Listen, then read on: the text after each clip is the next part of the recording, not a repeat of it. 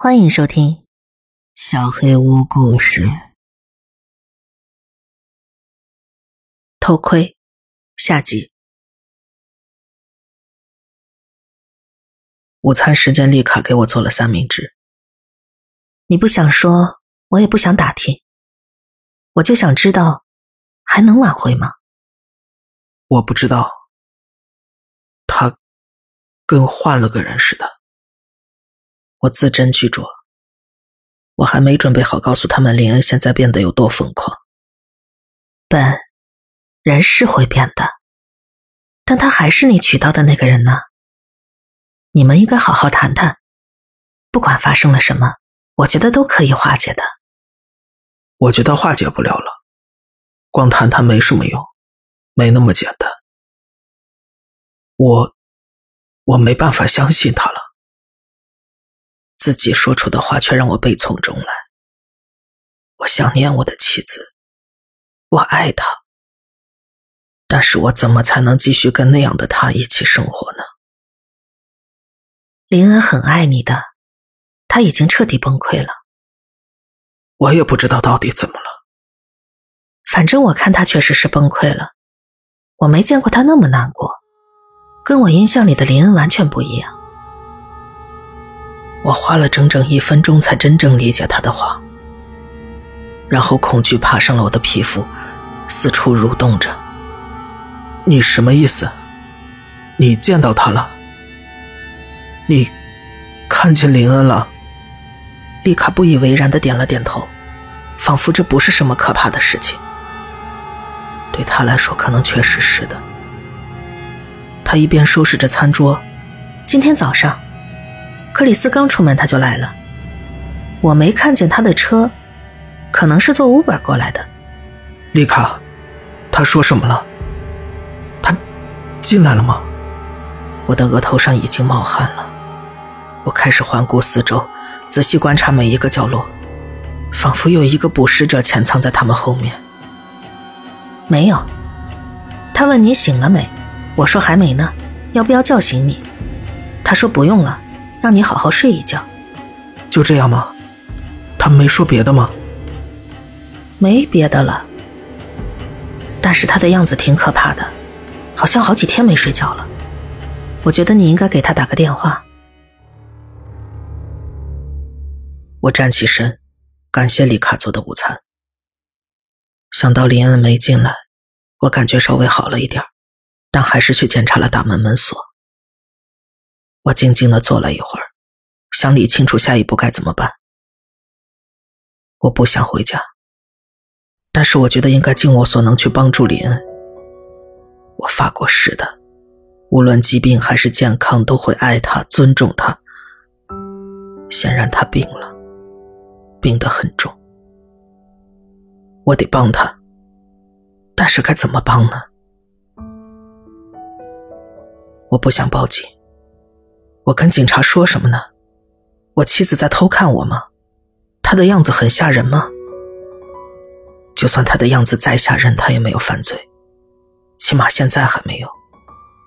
我知道这肯定不是恶作剧，恶作剧不应该有这样的效果。我总感觉她的笑容底下藏着什么邪恶的东西。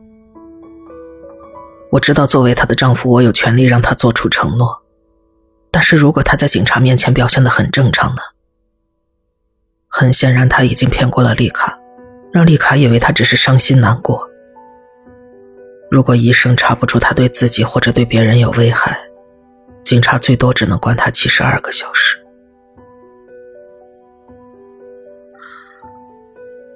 我不知道该怎么办了，所以我做了一件面临此种局面的任何一个丈夫都会做的事情。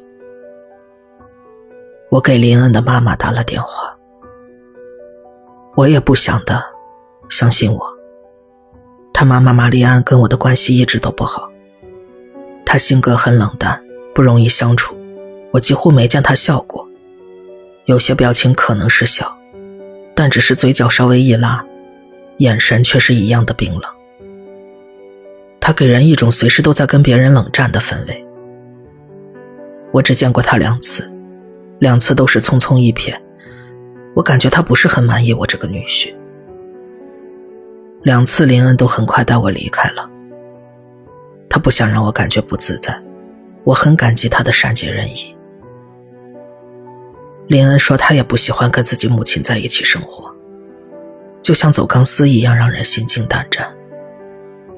后来我们搬到了几百公里之外，我很高兴，我们可以不用经常见到他了。但是现在，我需要他的帮助。他肯定比我要了解林恩。喂，他听上去已经生气了。玛丽安，我是本，你有时间吗？我听到他发出不耐烦的啧声。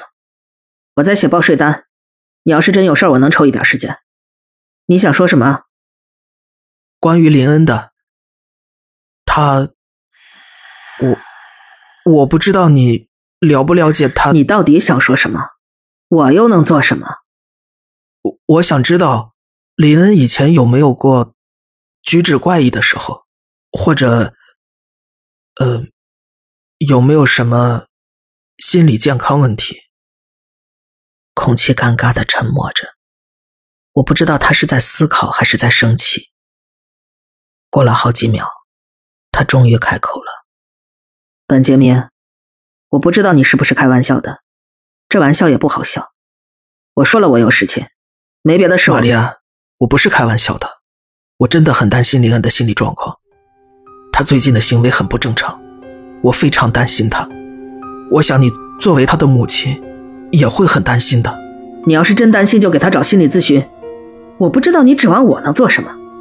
我感觉他马上就要扣下电话了，但是我不能就此罢休。他肯定知道什么，拜托了，玛丽安，不是为了我，为了林恩。我听到他颤抖着轻轻吸了口气，我感觉他在努力保持自己强硬的形象，但还是被我捕捉到了。玛丽安，你还本杰明，我不知道该怎么说，我只能建议你寻求专业帮助，别再打来了，再见。我试着去理解他的举动。就算他再不喜欢我，怎么能不管自己的女儿呢？可我理解不了。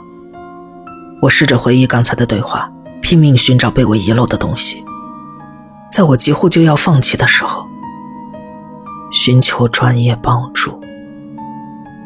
他说这句话的时候好像特别的着急，他的声音好像都变了，感觉这句话好像分外的重要。他是什么意思呢？我第一反应他说的是心理医生，但有没有可能说的是其他的人呢？然后我等着克里斯回家，在跟他们夫妇进行了一段漫长而无力的谈话之后，我让他们相信了林恩需要精神治疗。我没有告诉他们所有的细节，我还没有准备好把妻子的隐私和盘托出。但是我告诉了他们我离家出走那晚的经历。他藏在浴室的壁橱里，从缝隙里偷看我。他们很震惊，但还是相信了我。他们也想要帮助林恩，但是他们坚持认为事情并没有那么严重，可能恶作剧有些过头了，但是并不危险。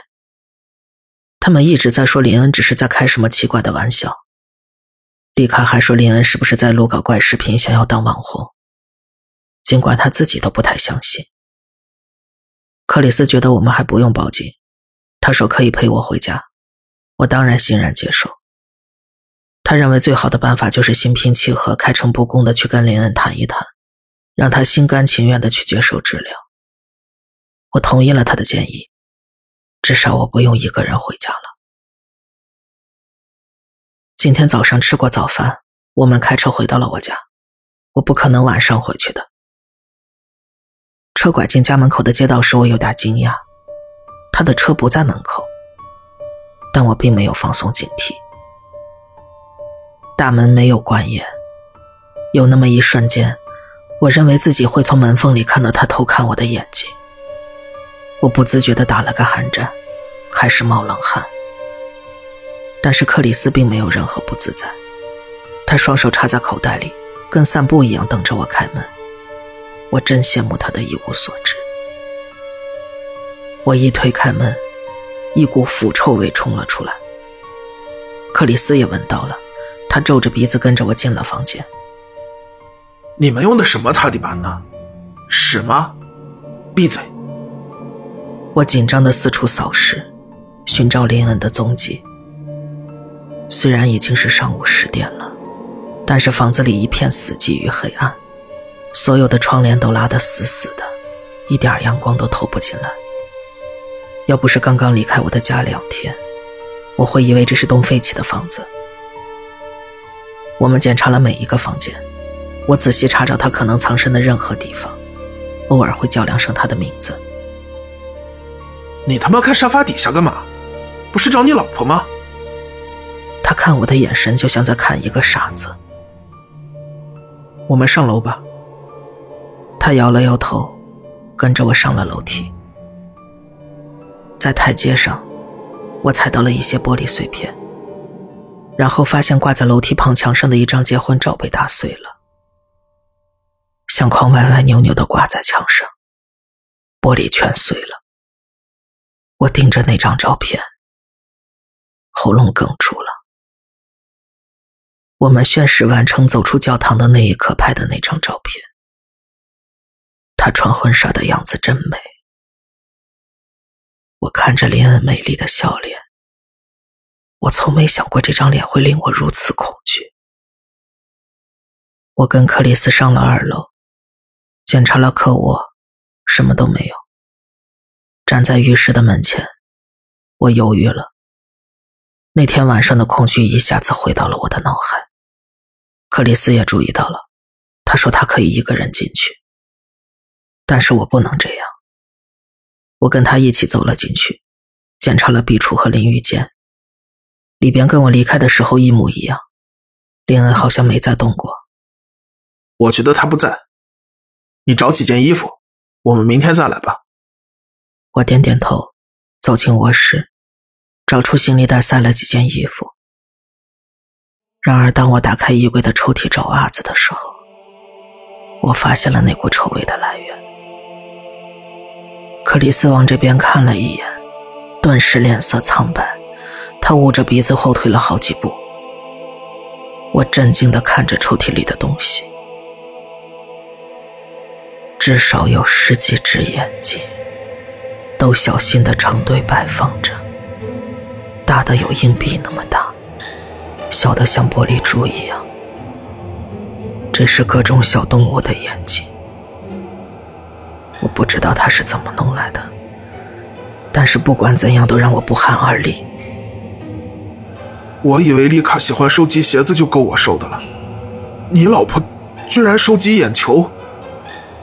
笨，我们快走吧，我他妈要吐了。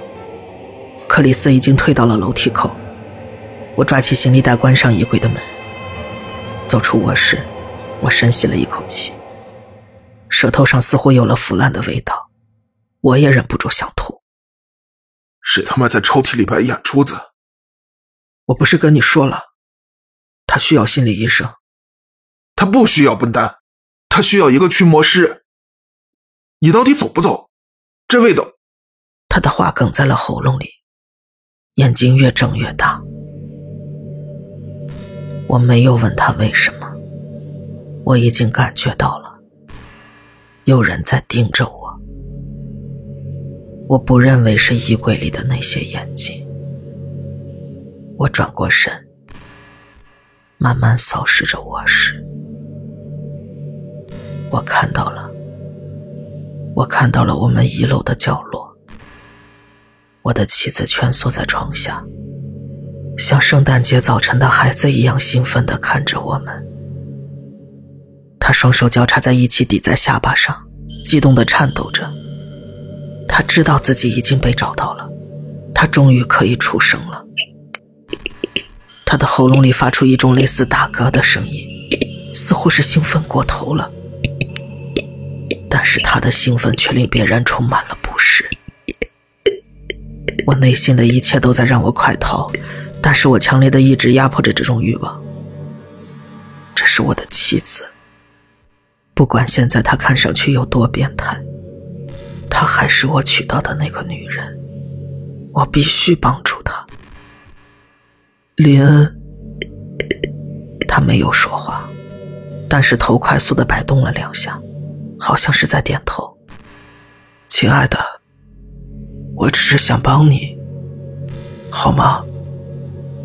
你能，你能配合我吗？我往前迈了一步，像在靠近危险的野兽一样小心翼翼。我爱你，林恩。我又走了一步，他张着大嘴，发出一声微弱的呻吟。我使劲压抑着要逃跑的冲动。他的肩膀也开始颤抖，眼睛瞪得像两个小茶杯一样大。我蹲下身子，想要好好跟他交流，然后看到了鲜红的血，他的手上全都是血。我越靠近他，他抖得越厉害，好像完全控制不了自己。林恩，你疼吗？你流血了。他又晃了晃脑袋，鲜血淋漓的手指上下移动，好像在弹一架不存在的钢琴。跳动的手指偶尔碰到他的下巴，在他脸上也留下了血痕。他的嘴唇上也全是干裂的血痕。我几乎是出于厌恶的想要退缩。他身上散发出来的气味也令人作呕，我快要憋不住了。我知道他是不可能自己走出来的，但是我不能这样把他丢在这儿。我凑了过去，朝他伸出了手。他兴奋的打嗝声越来越响，他的手颤抖着。手指弯曲着，就在这时，我看到血从他的指缝里渗了出来。林恩，你流血了！我本能的伸手去拉他，但是还没等我碰到他，他的手就飞快的伸了出来。我还没反应过来怎么回事，片刻，一阵灼热的剧痛穿透了我的手臂，我看到血滴在了地毯上。我震惊的看着林恩。他疯狂的笑着，手上抓着一大块玻璃碎片。你还好吧？我微微转过头朝克里斯点了点，把胳膊抱在胸前。然而，当我再次转头面对林恩，发现他的目光已经不在我身上了，笑容也消失了。他的眼睛越过我，恶狠狠地瞪着克里斯，就像饥饿的狮子瞪着羚羊一样。他的嘴还张着，但是咯咯声已经扭曲成了咆哮。我站了起来，倒着退回门廊，不敢把目光从他身上移开。你受伤了？克里斯的话刚出口，林恩飞快地从床底下钻了出来，手里还握着那块玻璃碎片。克里斯，快跑！他肯定是吓傻了，居然一动不动。我后退的时候撞上了他，他还站在楼梯口。一脸惊恐地盯着我的妻子，林恩已经站在了卧室门口，脸因为愤怒而扭曲着，他整个身体都在颤抖，血顺着他的手指流到了地板上。林恩，你你在玩捉迷藏吗？我朝后伸手推了他一把，快滚，克里斯！他完全没有意识到事情的严重性。林恩快速的使劲点着头。开心的咧嘴笑了，他的嘴越长越大，我感觉他的下巴都快碰到胸口了。我听到克里斯念起了悼词，然后飞快跑下了楼梯。我站在楼梯口，在需要我帮助的爱人和自我保护之间犹豫不决。我只是想帮你，我强忍着眼泪。他慢慢举起玻璃片，眼睛再次看向了我。然后大笑着冲了过来。幸运的是，动物本能接管了我的身体，我飞奔下楼梯，一口气跑到了门口。我的手就快要伸出门口了，林恩跳到了我的背上，他搂住了我的脖子，开始咬我的耳朵。如此近的距离，那可怕的打嗝声终于清晰地传到了我的耳朵里。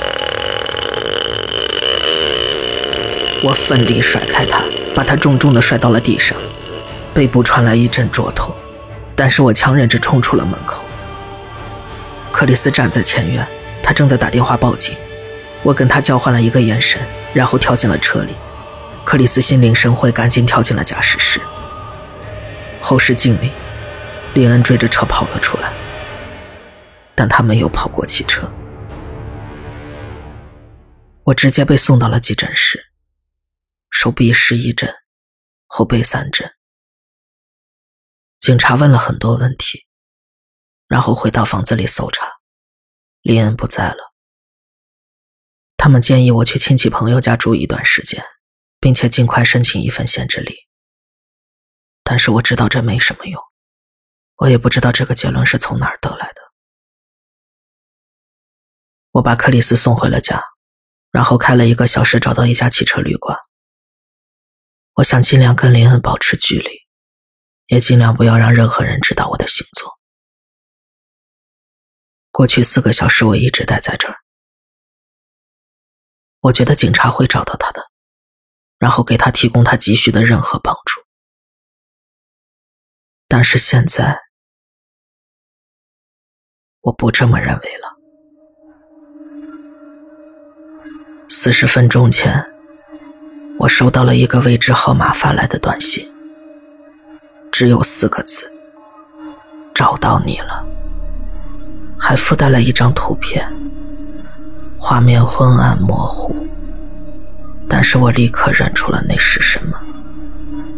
我妻子的眼睛，确定无疑。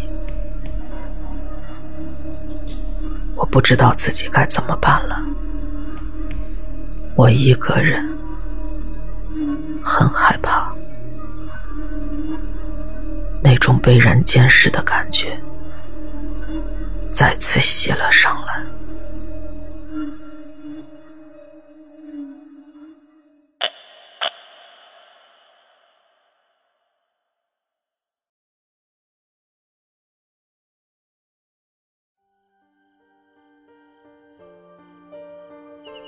本期小黑屋故事就到这里。